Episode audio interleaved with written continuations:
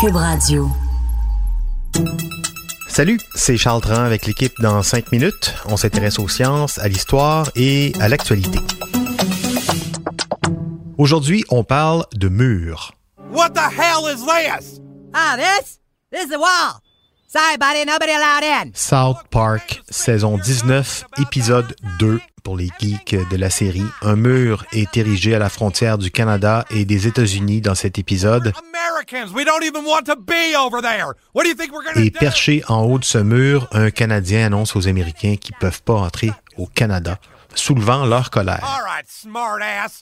Dans la réalité, en 2015, les Américains se sont montrés favorables à plus de 41 pour la construction d'un mur entre le Canada et les États-Unis. C'est un sondage qui a été publié il y a donc trois ans à peine. Et franchement, quand on se compare, on se console.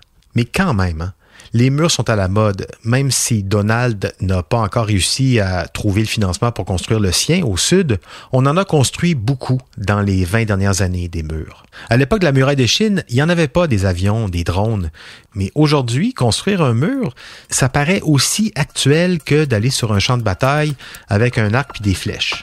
Donc pourquoi cet engouement de construction de murs partout sur Terre? À quoi ça sert? À qui ça sert ces murs? Et à qui ça nuit surtout? Quelques réponses avec Baptiste Zapirin. We will build a great wall along the southern border. Il y a une chose qu'on peut pas reprocher à Donald Trump, c'est pas lui qui a inventé l'idée des murs frontières. Ça existe depuis longtemps. Il y en a même une soixantaine dans le monde, en béton, en barbelé, en sable et surveillés.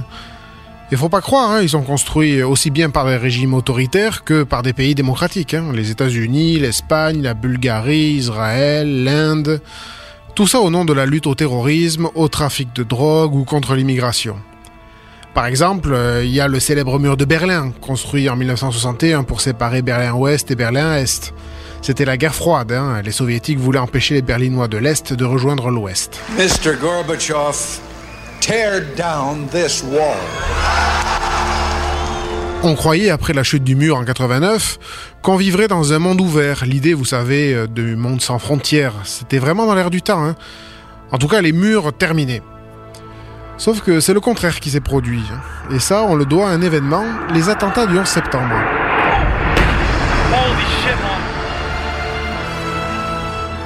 En 2001, il y avait à peu près euh, 15 murs frontières dans le monde. Et en mai 2016, on en comptait 65, d'une longueur totale de 40 000 km. Bout à bout, ils seraient assez grands pour faire le tour de la Terre, rondement. Par exemple, en 2003, l'Arabie Saoudite en a érigé aux frontières du Yémen, des Émirats Arabes Unis, de l'Irak, du Qatar, pour lutter contre le terrorisme, donc notamment l'État islamique. La Turquie en a construit un aussi en 2014, le long de la frontière syrienne, pour contrer les rebelles. La même année, l'Ukraine en a monté un pour se protéger des Russes qui venaient d'annexer la Crimée, un territoire alors ukrainien. Israël a aussi développé une grande expertise en maçonnerie internationale. Ces dernières années, elle a bâti un mur de 355 km de long contre les auteurs d'attaques venus de Cisjordanie. Un autre à la frontière égyptienne contre l'immigration clandestine. Un autre le long de la frontière avec le Liban en affirmant vouloir empêcher les incursions du Hezbollah. Encore un autre autour de la bande de Gaza. Et même toujours là, toujours autour de la bande de Gaza, un mur souterrain pour bloquer les tunnels clandestins. Bon, mais au moins, est-ce qu'ils servent à quelque chose, ces murs? Mais pas vraiment. Ils entraînent justement ça, la clandestinité. Les trafiquants utilisent des drones pour passer par-dessus les murs. À la frontière mexicano-américaine actuelle, des dizaines et des dizaines de tunnels permettent de passer en dessous, comme à Gaza. Ceux qui se félicitent de la présence des murs, ce sont surtout les criminels finalement. Pour franchir ces frontières, il faut faire appel aux passeurs illégaux, organisés dans des structures de plus en plus criminalisées. Est-ce que c'est vraiment mieux ainsi? Et non seulement l'intérêt de ces murs est contestable, mais il pose aussi un problème pour l'environnement. Oui, parce que les animaux sont toujours pas capables de traverser les murs. hein.